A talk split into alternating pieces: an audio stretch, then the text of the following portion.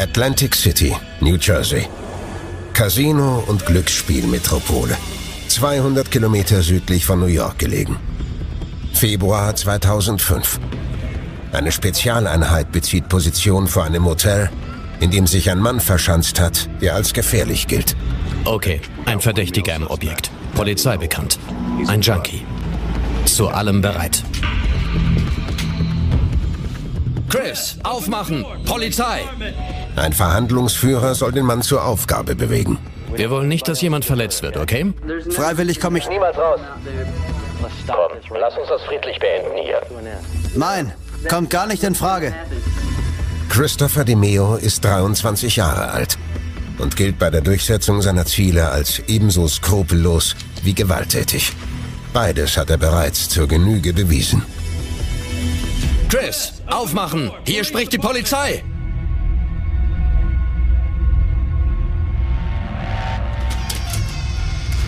Tür weit öffnen und rauskommen. Sie hatten Feuererlaubnis. Für den Fall, dass er nicht selbst rauskommt. Die Mayo weiß seit Jahren, dass dieser Moment eines Tages kommen wird Tür auf! und ist darauf vorbereitet. Südkalifornien. San Marcos, ein 80.000 Einwohnerort im Großraum San Diego. Hier lebt Christopher DeMeo bei seinen Großeltern. Und hier beginnt seine kriminelle Laufbahn. Hier begegnet er Nicole Pierce. Die zwei fühlen sich auf Anhieb zueinander hingezogen. Und sie teilen ein dunkles Geheimnis.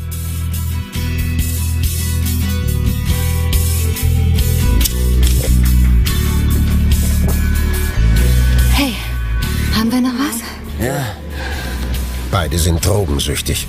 Heroin. Konsum und Beschaffung bestimmen ihr tägliches Leben. da haben sich die beiden Richtigen gefunden. Ausgerechnet. Eine Liebe in der Hölle geschmiedet.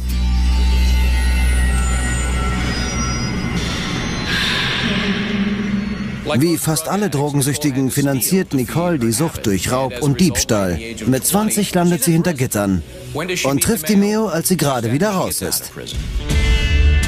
Auch die Mayo hat bereits eine Haftstrafe verbüßen müssen. Drei Jahre wegen Einbruchdiebstahls. Die Beute? Wertvoller Schmuck und Waffen. Seine Bewährung läuft noch. Ihr gesamtes Leben dreht sich ausschließlich um Heroin. Für beide ist die Droge das Zentrum allen Denkens und Handelns. Wichtiger als jede Beziehung. Wichtiger als alles andere. Im Drogenrausch ist ihrer beider Welt noch in Ordnung. So schaukeln sie sich in ihrem Suchtverhalten gegenseitig hoch. Um an Geld für Heroin zu kommen, ist die Meo bald jede Form von Beschaffungskriminalität recht.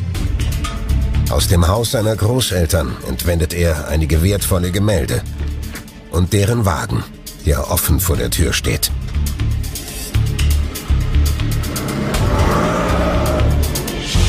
Gemeinsam mit Nicole Pierce will er von der West- an die Ostküste. Er überredet Nicole, dass sie mitkommt. Wie Bonnie und Clyde. Da sind sie noch nicht mal ein Paar. Sie kennen sich kaum. Termine beim Bewährungshelfer schlabbert er und taucht ab. Das Ziel ist New York. Hier ist Christopher DeMeo aufgewachsen. Bald werden die beiden ein Paar. Ebenso bald geht ihnen das Geld aus. Was denn? Du weißt, was ich brauche. Ganz ruhig. Du weißt es. Los, hol was. Für Heroinsüchtige gibt es nichts Schlimmeres als den Entzug. Die Folge sind panische Angstzustände und Muskelkrämpfe. Sie zittern am ganzen Leib, übergeben sich, extrem aufreibend und belastend. Der Entzug von Heroin führt zu heftigsten Körperreaktionen. Ich halte nicht aus.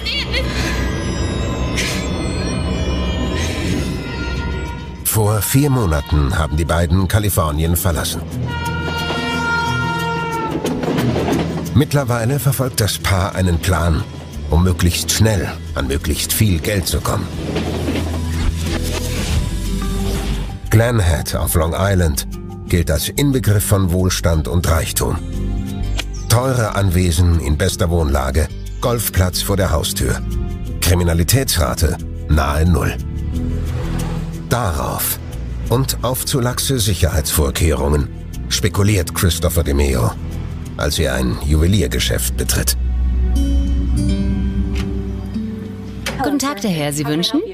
Ich suche Ringe. Meine Freundin und ich, wir wollen heiraten. Wundervoll. Ich hole den Chef, er kann Ihnen sicher helfen. Okay. Augenblick bitte. Okay. Der Herr sucht Trauringe. Natürlich. Thomas Rennison ist der Schwiegersohn des Ladeneigentümers. Woran dachten Sie? Etwas Bestimmtes? Keine Ahnung. Rennison ist wie eine Art Bürgermeister der Gemeinde. Er steht sechs Tage pro Woche im Laden. Die Leute mögen ihn. Gerade als er dem Kunden ein paar Ringe vorführen will, passiert's. Und im nächsten Augenblick Er drückt ab. Mit dem klaren Vorsatz, Thomas Rennison zu töten. Als er den Laden verlässt, denkt er nur noch daran, den Schmuck zu verscherbeln und vom Erlös Heroin zu kaufen. Kurz darauf trifft die Polizei am Tatort ein. Alles deutet auf einen spontanen Überfall hin. Ich bin also zu meinem Chef. Man nennt das Zuschlagen und Abhauen. Er schnappt sich die Ringe und haut ab.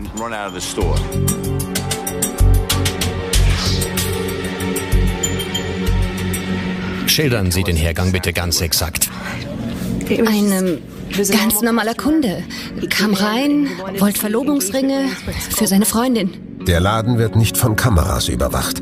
Jedes Erinnerungsdetail kann entscheidend sein. Knapp 70 Kilo, ein Weißer. Der Täter wird als Mitte 20 beschrieben, etwa 1,80 Meter groß. Ausgestattet mit einem besonderen Merkmal. Er hatte tiefblaue Augen. Die Polizei patrouilliert, riegelt Straßen ab und kontrolliert Zugreisende und Bahnverkehr. Vergeblich. Vom Täter keine Spur. Wir hatten keine Ahnung, in welche Himmelsrichtung er geflüchtet ist. Ob mit Auto oder Bahn. Zeugen gaben an, zur Tatzeit habe ein Zug im Bahnhof gestanden. In den könnte er eingestiegen sein. Vielleicht war das ja sogar seine Absicht. Die Polizei lässt eine Phantomzeichnung anfertigen und gibt diese an die Medien heraus. Alle sind drauf angesprungen. Lief rauf und runter, im Radio, im Fernsehen und stand in allen Zeitungen. Wir haben darauf gesetzt, dass uns ein Hinweis auf die richtige Fährte führt. Bei einem unbekannten Mörder weiß man oft gar nicht, wo man anfangen und in welche Richtung man ermitteln soll. Wir haben in 100 Richtungen zugleich ermittelt.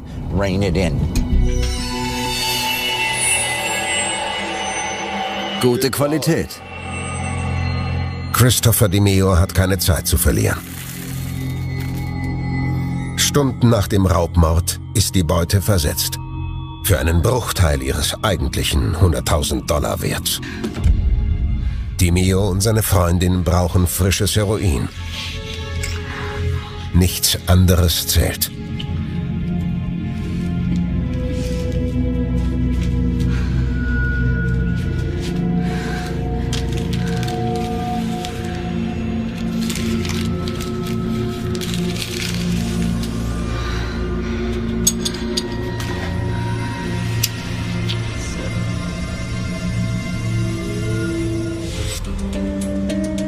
Zwei Wochen zuvor wird im nahegelegenen Westbury ebenfalls ein Juweliergeschäft überfallen.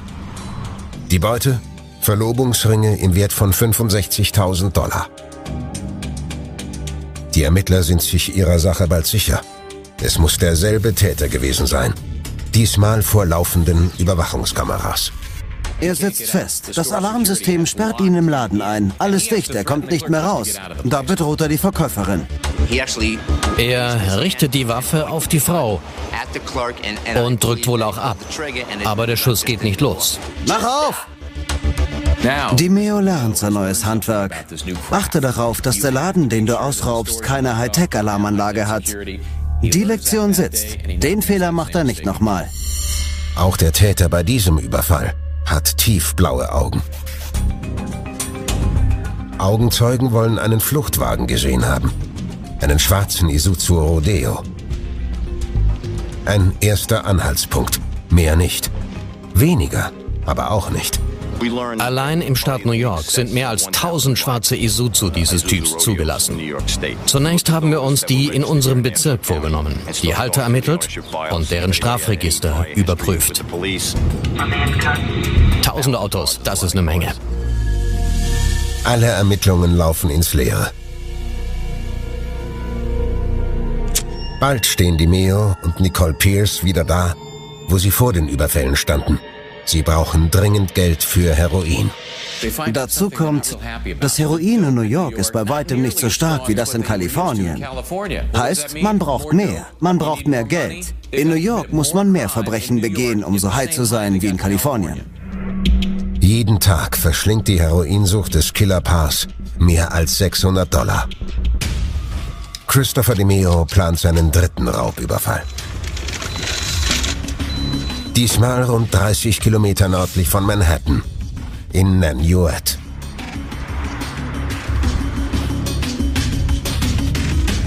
Der Ablauf bleibt derselbe wie immer. Ein kurzes Gespräch mit der Verkäuferin. Begutachtung einiger Trau- und Verlobungsringe. Dann zieht die Meo die Waffe. Er kommt wie ein normaler Kunde rein, dann zieht er sein Ding ab. Einzige Abweichung? Diesmal drückt er nicht ab. Die Meo erbeutet Schmuck im Wert von 80.000 Dollar. Ohne einen einzigen Schuss. Wieder wollen Augenzeugen einen schwarzen Geländewagen gesehen haben. Wieder bemerken Augenzeugen die blauen Augen des Täters.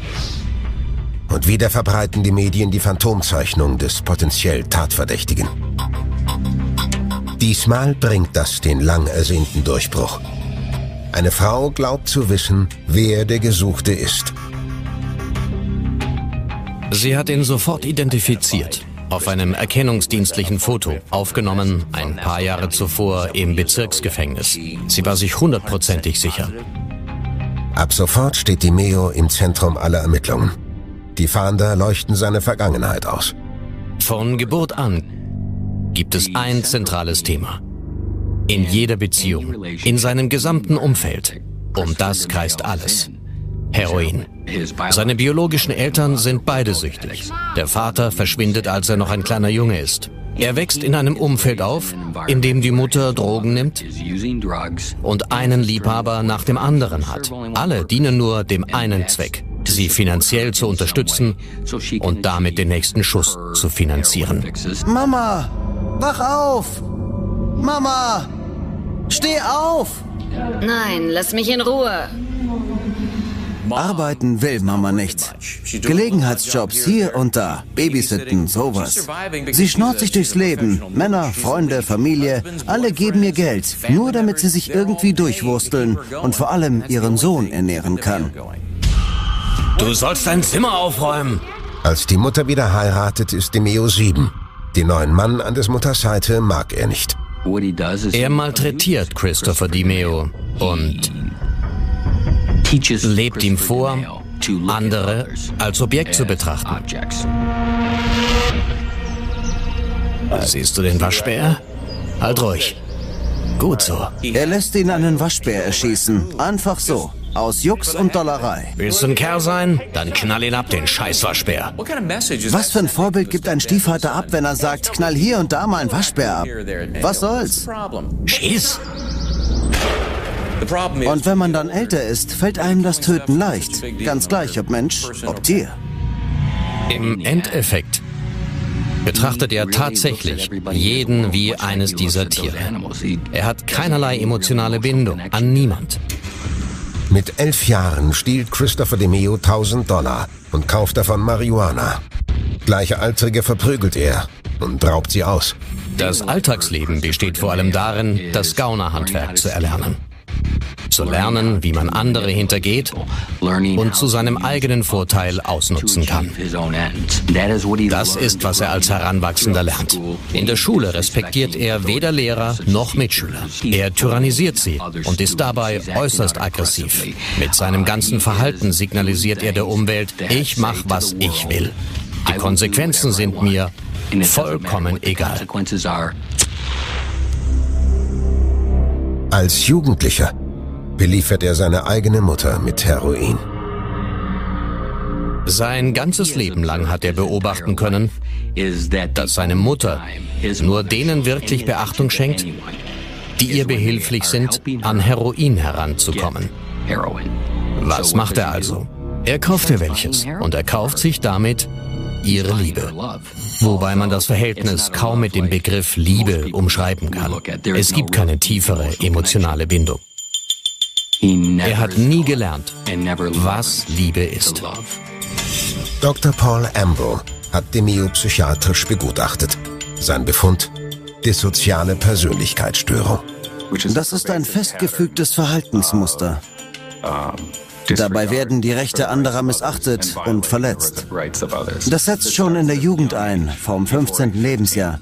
Während des Heranreifens zum Erwachsenen verfestigt es sich. In allen Formen von Lüge, Impulsivität, Verantwortungslosigkeit, Arbeitsverweigerung. Eine latente Gefahr für andere. Recht und Gesetz werden ohne Skrupel gebrochen. Kontinuierlich, fortdauernd. Okay, kann losgehen.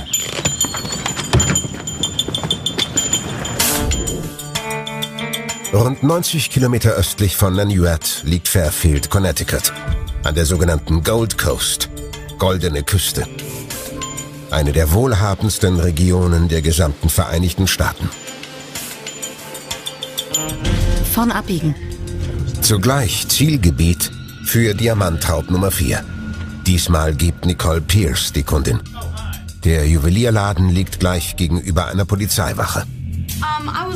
Ich würde mir gern mal ein paar Diamantringe ansehen. Nicole spielt eine sehr, sehr wichtige Rolle. Die beiden bilden ein Tandem. Sie geht rein, peilt die Lage und bleibt eine ganze Weile im Laden. Sie prägt sich die Gegebenheiten ein, so gut sie irgend kann. Insbesondere potenzielle Gefahrenquellen. Überwachungskameras, Alarmanlagen, Angestellte. Wie viele sind es? Wer könnte dazu neigen, Widerstand zu leisten? Kaum ist sie wieder raus, fertigt sie eine Gedankenskizze an. Einen Lageplan mit allen Details, die sie sich gemerkt hat. Ein perfektes kriminelles Doppel. Die Verlobungsringe sind hier. Das ist die Ladenrückseite? Ja. Und das ist der Hinterausgang. Da musst du lang. Damit steht das nächste Angriffsziel fest. Auch dieser Juwelier verfügt über keine Videoüberwachung. Am nächsten Tag wird das Killerpaar erneut zuschlagen. Die Ladenbesitzer ahnen nicht, dass sie ausgespäht wurden. Kim und Tim Donnelly, glücklich verheiratet seit 30 Jahren, seit der Schulzeit ein Paar. Das Risiko war ihnen bewusst. Das hat man, wenn man Schmuck verkauft. Sie haben nur nicht damit gerechnet, in eine Lage zu geraten, in der es um Leben oder Tod geht, aus der man nicht entkommt. Sieben Wochen sind seit dem Raubmord an Thomas Rennison vergangen. Vor seinem insgesamt vierten Überfall bekämpft die Meo seine Nervosität mit Heroin. Nicole Pierce injiziert sich ebenfalls einen Schuss. Was den Überfall anbelangt, zieht sie im letzten Augenblick zurück. Sie sagt, eigentlich will ich dann nicht mitmachen. Setz mich einfach am Zug ab, okay? Okay. Psychologisch gesehen geht sie innerlich auf Distanz zu dem, was im Falle der Gewaltanwendung geschehen könnte. Bis später. Sie weiß inzwischen, dass die Meo schon einmal getötet hat und dass er es jederzeit wieder tun würde. Nicole Pierce fährt mit dem Zug zurück nach New York, in das gemeinsame Apartment. Hallo? Ja, Augenblick bitte. Christopher DeMeo ist nicht aufzuhalten. Sie wünschen? Ich suche einen Ring für meine Freundin. Ah, okay. Das Schockierende ist, es war so dreist. Er marschiert in ein Geschäft an der Hauptstraße eines größeren Orts gegenüber einer Polizeiwache. Tja, also, wir wollen bald heiraten. Toll, gratuliere. Die Meo geht nach demselben Schema vor wie bei den anderen Überfällen. Die sind sehr schön. Dazu gibt's noch passende Armbänder. Oh ja, wow. Nicht wahr? Haben Sie auch welche mit Diamanten? Ein paar. Augenblickchen. Hier sind sie. Als er erstmal im Laden ist, ist er vollkommen entspannt. Plaudert mit den Besitzern und wartet auf den passenden Moment. Dann schlägt er zu. Was soll das? Vom Telefon weg! Er hat keinerlei emotionalen Bezug zum Leben anderer.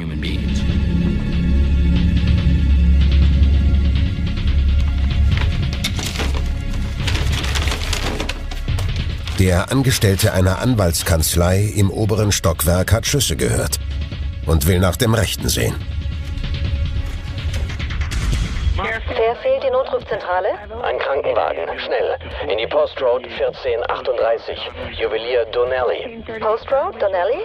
Korrekt. Was ist passiert? Der Besitzer wurde erschossen. Erschossen. Ich glaube ja, erschossen. Okay, bei Donnelly. Den Juwelier.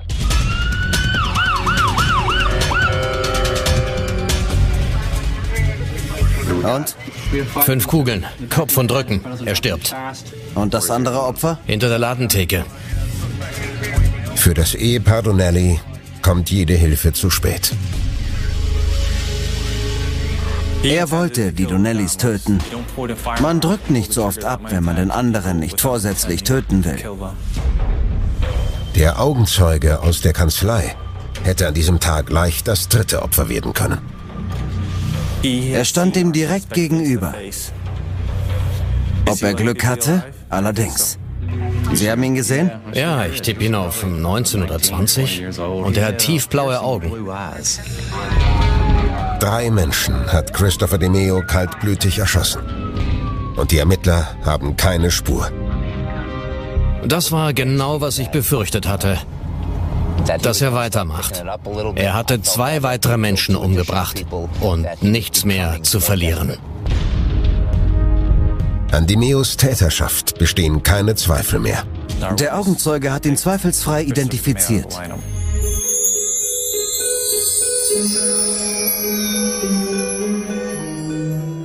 Der wahre Wert der Beute beläuft sich auf mehr als 100.000 Dollar.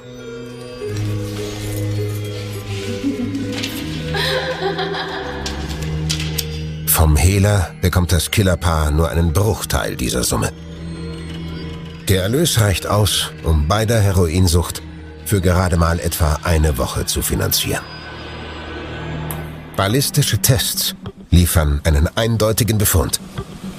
Bei der Tatwaffe, mit der das Ehepaar Donnelly erschossen wurde, handelt es sich um die, mit der auch Thomas Rennison überfallen und ermordet wurde. Christopher DeMeo wird landesweit zur Fahndung ausgeschrieben.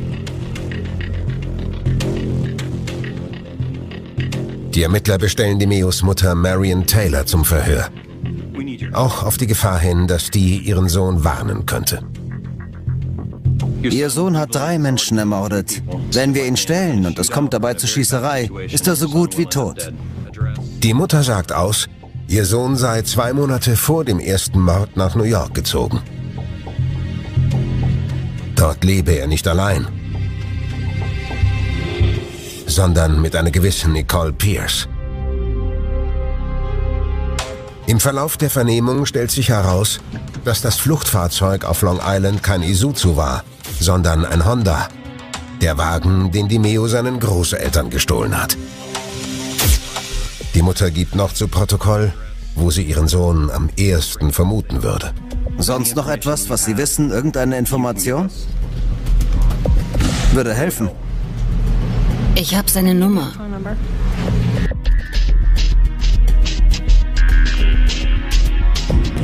Die Beamten schalten die Bundesbehörden ein. Die konnten mit ihrem Equipment schon damals Handys orten. Treffer. Er hatte sein Telefon eingeschaltet und hat es benutzt. Nach etwa eineinhalb Tagen wussten wir, dass er sich in der Gegend von Atlantic City aufhält. Die Spur des Mobiltelefons führt zu einem Billigmotel in Atlantic City. Spezialeinheiten und das FBI umstellen das Gebäude. Okay, ein Verdächtiger im Objekt, Polizei bekannt. Ein Junkie, gesucht wegen dreifachen Mordes, zu allem bereit. Laut Hoteldirektor ist die Zielperson in Zimmer 204.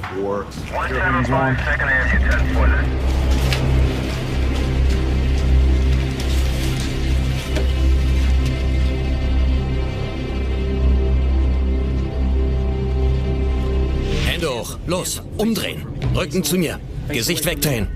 Keine falsche Bewegung. Zunächst mal und vor allem anderen wollte ich wissen, ob das im Zimmer wirklich er ist. Und ob er bewaffnet ist. Und ob er allein oder noch jemand bei ihm ist. Wie viele Leute sind drin? Nur er. Sicher? Ja. Nur einer? Ja. Ein kriseninterventionserprobter Verhandlungsführer soll die MEO zur Aufgabe bewegen. Hören Sie mir zu, Chris. Wir wollen keine Verletzten. Freiwillig komme ich hier nicht. Aus. Komm, lass uns das friedlich zu Ende bringen hier. Nein, kommt gar nicht in Frage. Sie wissen, er ist bewaffnet und hochgradig gefährlich. Doch Sie wissen nicht, wie er im nächsten Augenblick reagiert. Chris, öffnen Sie die Tür, hier spricht die Polizei. Die Spezialeinheit hat Feuererlaubnis. In Notwehr darf sie den Gegner ausschalten. Letal. Die Tür weit öffnen und raustreten. Tür ganz öffnen. Die Möglichkeit eines Feuergefechts lag auf der Hand. Tür auf!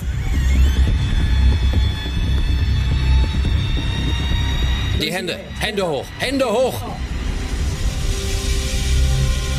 Keine falsche Bewegung oder wir schießen. Verstanden? Umdrehen.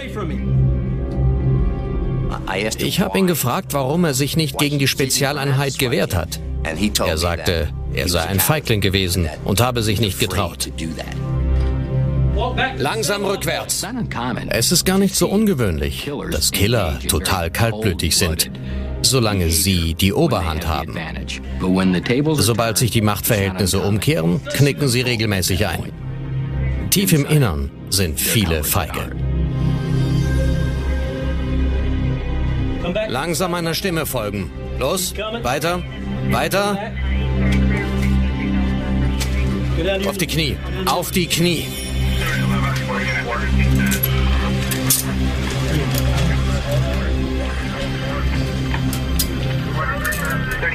Christopher DeMeo wird verhaftet.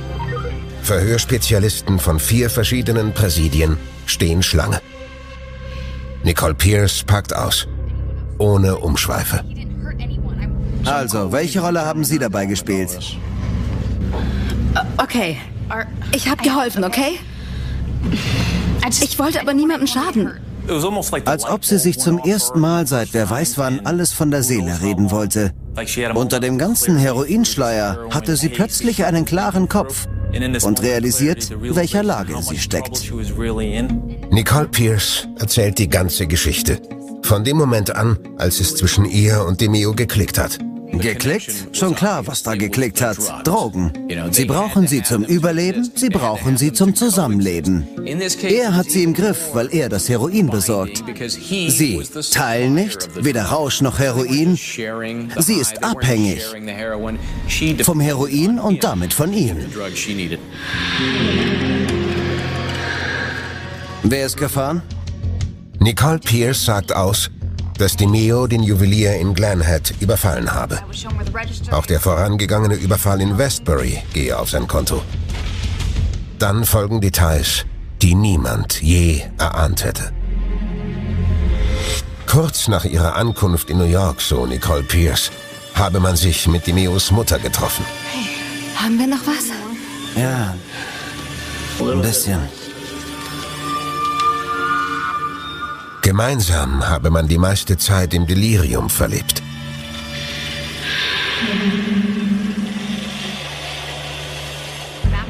Doch das ist noch nicht alles. Seine Mutter ist gefahren, nicht ich. Die Mutter ist den Fluchtwagen gefahren? Ja. Ich war nur Beifahrer. Dimeos Mutter habe ihren Sohn dazu angestiftet, den Juwelier in Glenhead auszurauben. Sie habe das Ladenlokal ausgekundschaftet und den Plan geschmiedet. Nachdem ihr Sohn eine Weile im Geschäft gewesen und nicht mehr aufgetaucht sei, habe sie ihn angerufen und befohlen, er solle zur Tat schreiten.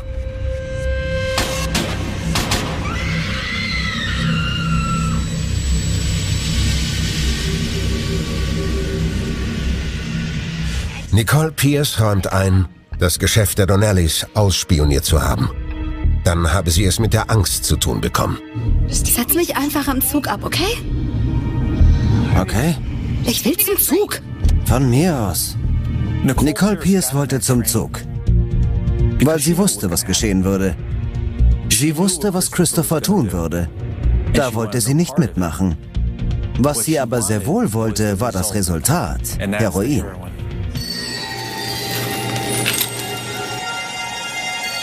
Timeo verramscht den erbeuteten Schmuck für gerade mal 7000 Dollar. Vom Geld kauft er Heroin. Nicole Pierce erfährt schnell, dass es Tote gegeben hat.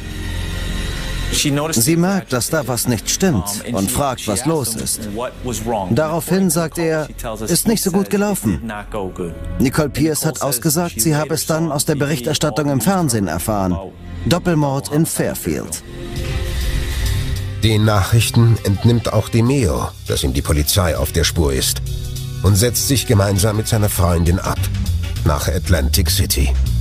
Sie quartieren sich in einem runtergekommenen Motel ein.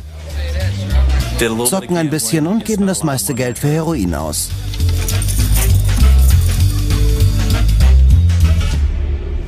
Demeos Mutter wird verhaftet. Marion Taylor räumt unumwunden ein, ja, sie habe bei der Planung des Überfalls in Glenhead geholfen, draußen vor dem Geschäft gewartet und anschließend das Fluchtfahrzeug gesteuert. Mach hin, Mann, los jetzt. Welche Mutter nötigt ihren eigenen Sohn zu einem Handeln, das ihn erstens hinter Gitter bringen kann und ihn zweitens, falls die Gewalt eskaliert, zum Mörder oder Mordopfer macht? Sie tut es. Ohne Reue, ohne Schuldgefühl. Von allen dreien ist ausgerechnet die Mutter die ich-bezogenste. Sie hegt keinerlei echte Gefühle für ihren Sohn oder überhaupt irgendwen.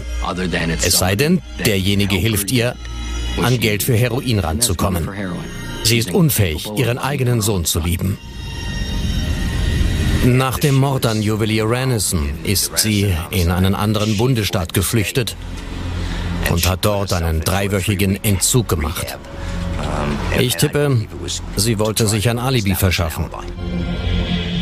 Christopher DeMeo, Nicole Pierce und Marion Taylor werden wegen gemeinschaftlichen bewaffneten Raubüberfalls und Mordes an Thomas Rennison angeklagt.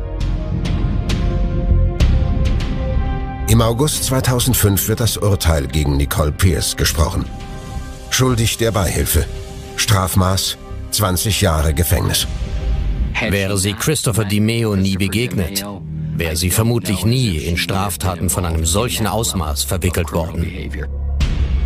DiMeo erklärt sich zu einem Deal mit der Staatsanwaltschaft bereit. Er gesteht den Mord an Thomas Rennison und die drei Raubüberfälle in New York. Dafür muss er lebenslänglich hinter Gitter, ohne Chance auf eine spätere Begnadigung. Im Gegenzug werden einige Anklagepunkte gegen seine Mutter fallen gelassen. Sein Motiv ist dasselbe, aus dem heraus er sie mit Heroin versorgt hat. Er ringt noch immer darum, etwas von ihr zu bekommen. Aufmerksamkeit. Um die Opfer seiner Taten schert er sich nicht. Nach seiner Mutter schreit er. Das ist die einzige Gefühlsregung, zu der er in der Lage ist. Der Absprache mit der Staatsanwaltschaft können auch taktische Erwägungen zugrunde liegen. Die Meo vermuten die Ankläger spekuliert darauf, seiner Auslieferung nach Connecticut zu entgehen. Er hat versucht, sein eigenes Leben zu retten. Er wusste, in Connecticut droht ihm die Todesstrafe. Marion Taylor wird wegen ihrer Tatbeteiligung zu 15 Jahren Haft verurteilt. Sie war mit 20 schon ein Junkie. Mit 40 ist sie es immer noch. Dimeos Kalkül geht nicht auf. Auch in Connecticut muss er sich verantworten. Wegen zweifachen Mordes an den Eheleuten Donnelly. Vom Telefon weg!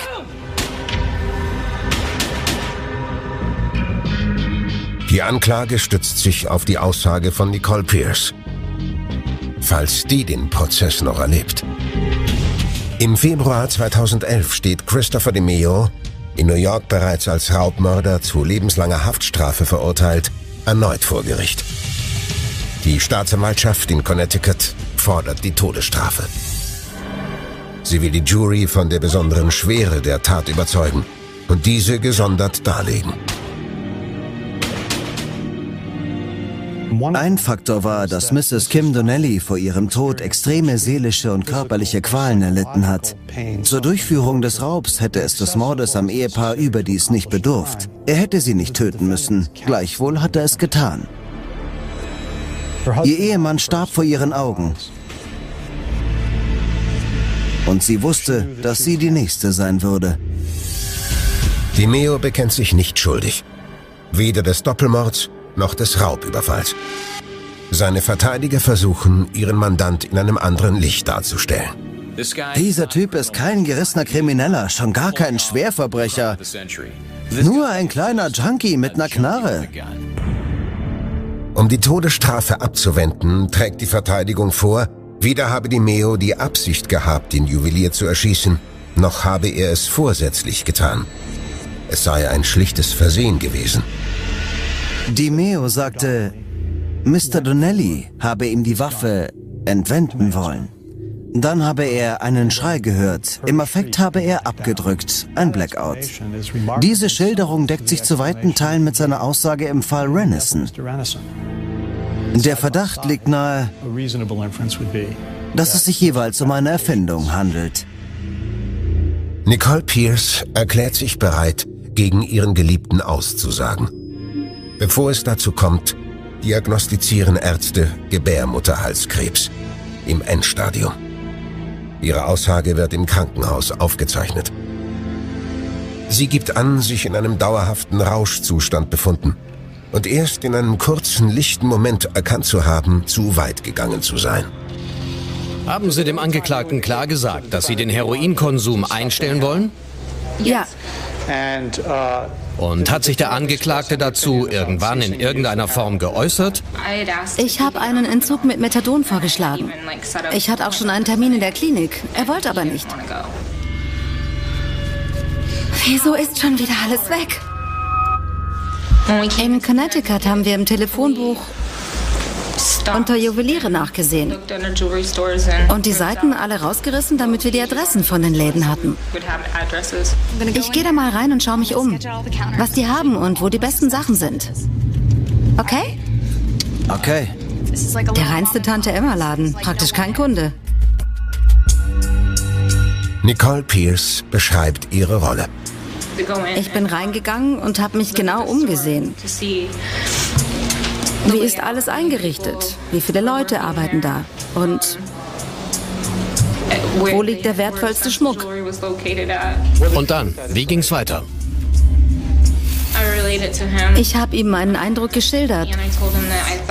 Und dass er den Laden meiner Meinung nach ausrauben kann, ohne dass dabei jemand zu Schaden kommt. Irgendwie also rein körperlich, wenn Sie verstehen. Es klingt komisch, aber ich hatte ein gutes Gefühl bei dem Laden. Ich dachte, da kommt er leicht wieder raus.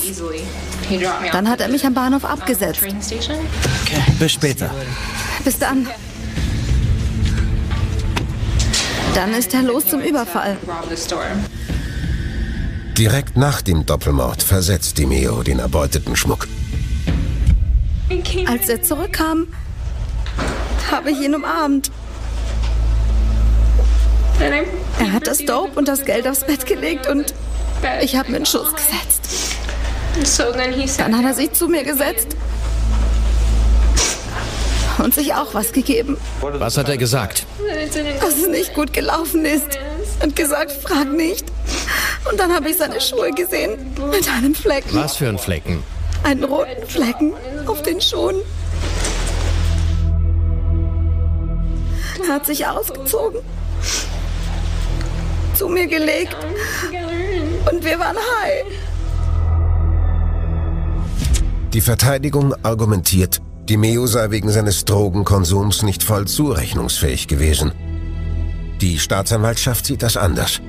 Di Meo habe gewusst, was er tat. Di Meo hat sich noch einen Schuss gesetzt, bevor er den Laden ausgeraubt und Mr. und Mrs. Donnelly erschossen hat. Alle Anzeichen sprechen dafür, dass es ihm gut ging, dass er funktioniert hat, dass er Herr seiner Sinne war und nicht unter Entzugserscheinungen gelitten hat und etwa dadurch die Selbstkontrolle verloren hat. Der jahrelange extensive Drogenkonsum fordert seinen Tribut. Sie brauchen mehr. Und mehr. Nicht um den gewünschten Rauschzustand zu erreichen, sondern um Entzugssymptome zu vermeiden. Wer sich erstmal in diesem Bereich bewegt und täglich 500 bis 1000 Dollar braucht, der kennt bald keine Hemmschwelle mehr, um sich das nötige Geld zu beschaffen. Überfälle, Einbrüche. Man hat sich in eine Lage manövriert, in der man bald bereit ist, auch Gewalt anzuwenden.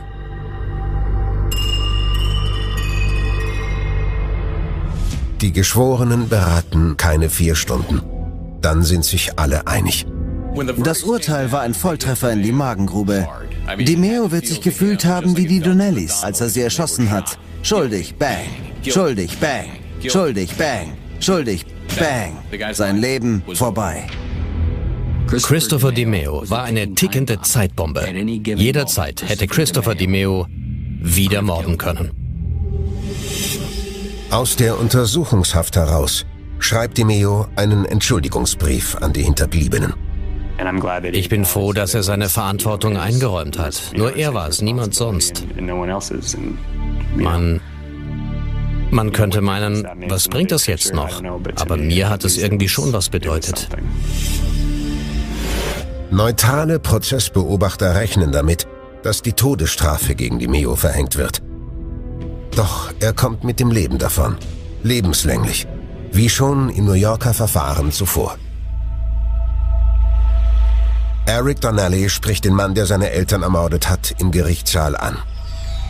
Ich weiß noch ganz genau, was ich gesagt habe. Meine Mutter hat sie um ihr Leben angefleht. Vergeblich.